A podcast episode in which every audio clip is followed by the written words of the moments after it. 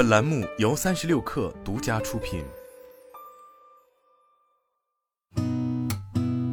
八点一刻，听互联网圈的新鲜事儿。今天是二零二四年一月八号，星期一，早上好，我是金盛。三十六氪获悉，一月七号，昨天，腾讯微信团队就微信私密朋友圈 bug 发文称，抱歉给大家带来困扰。一月一号当天，极小部分用户发表私密朋友圈。好友可以在朋友圈看到这个用户的头像红点，但无法看到具体内容。此 bug 已彻底修复。据智通财经消息，富士康销售额连续四个季度下滑，表明消费电子产品需求依然低迷。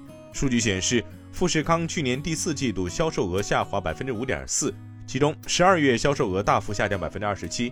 富士康二零二三年总销售额为六点一六万亿元新台币，下降百分之七。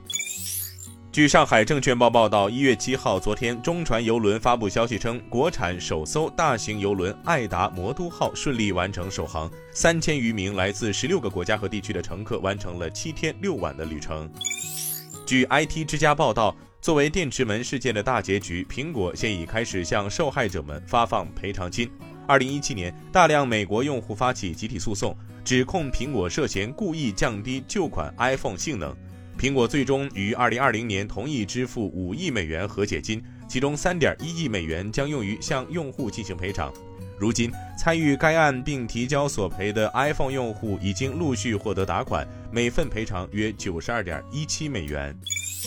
据深圳商报援引美国财富杂志报道。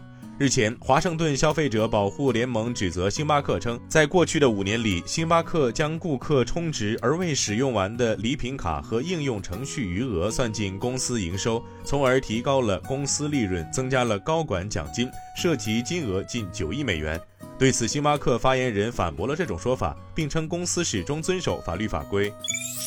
据新华社报道，美国联邦航空管理局一月六号下令。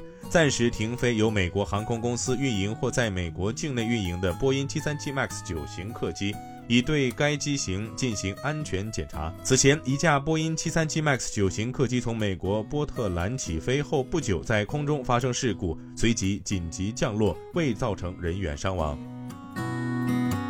今天咱们就先聊到这儿，我是金盛八点一刻，咱们明天见。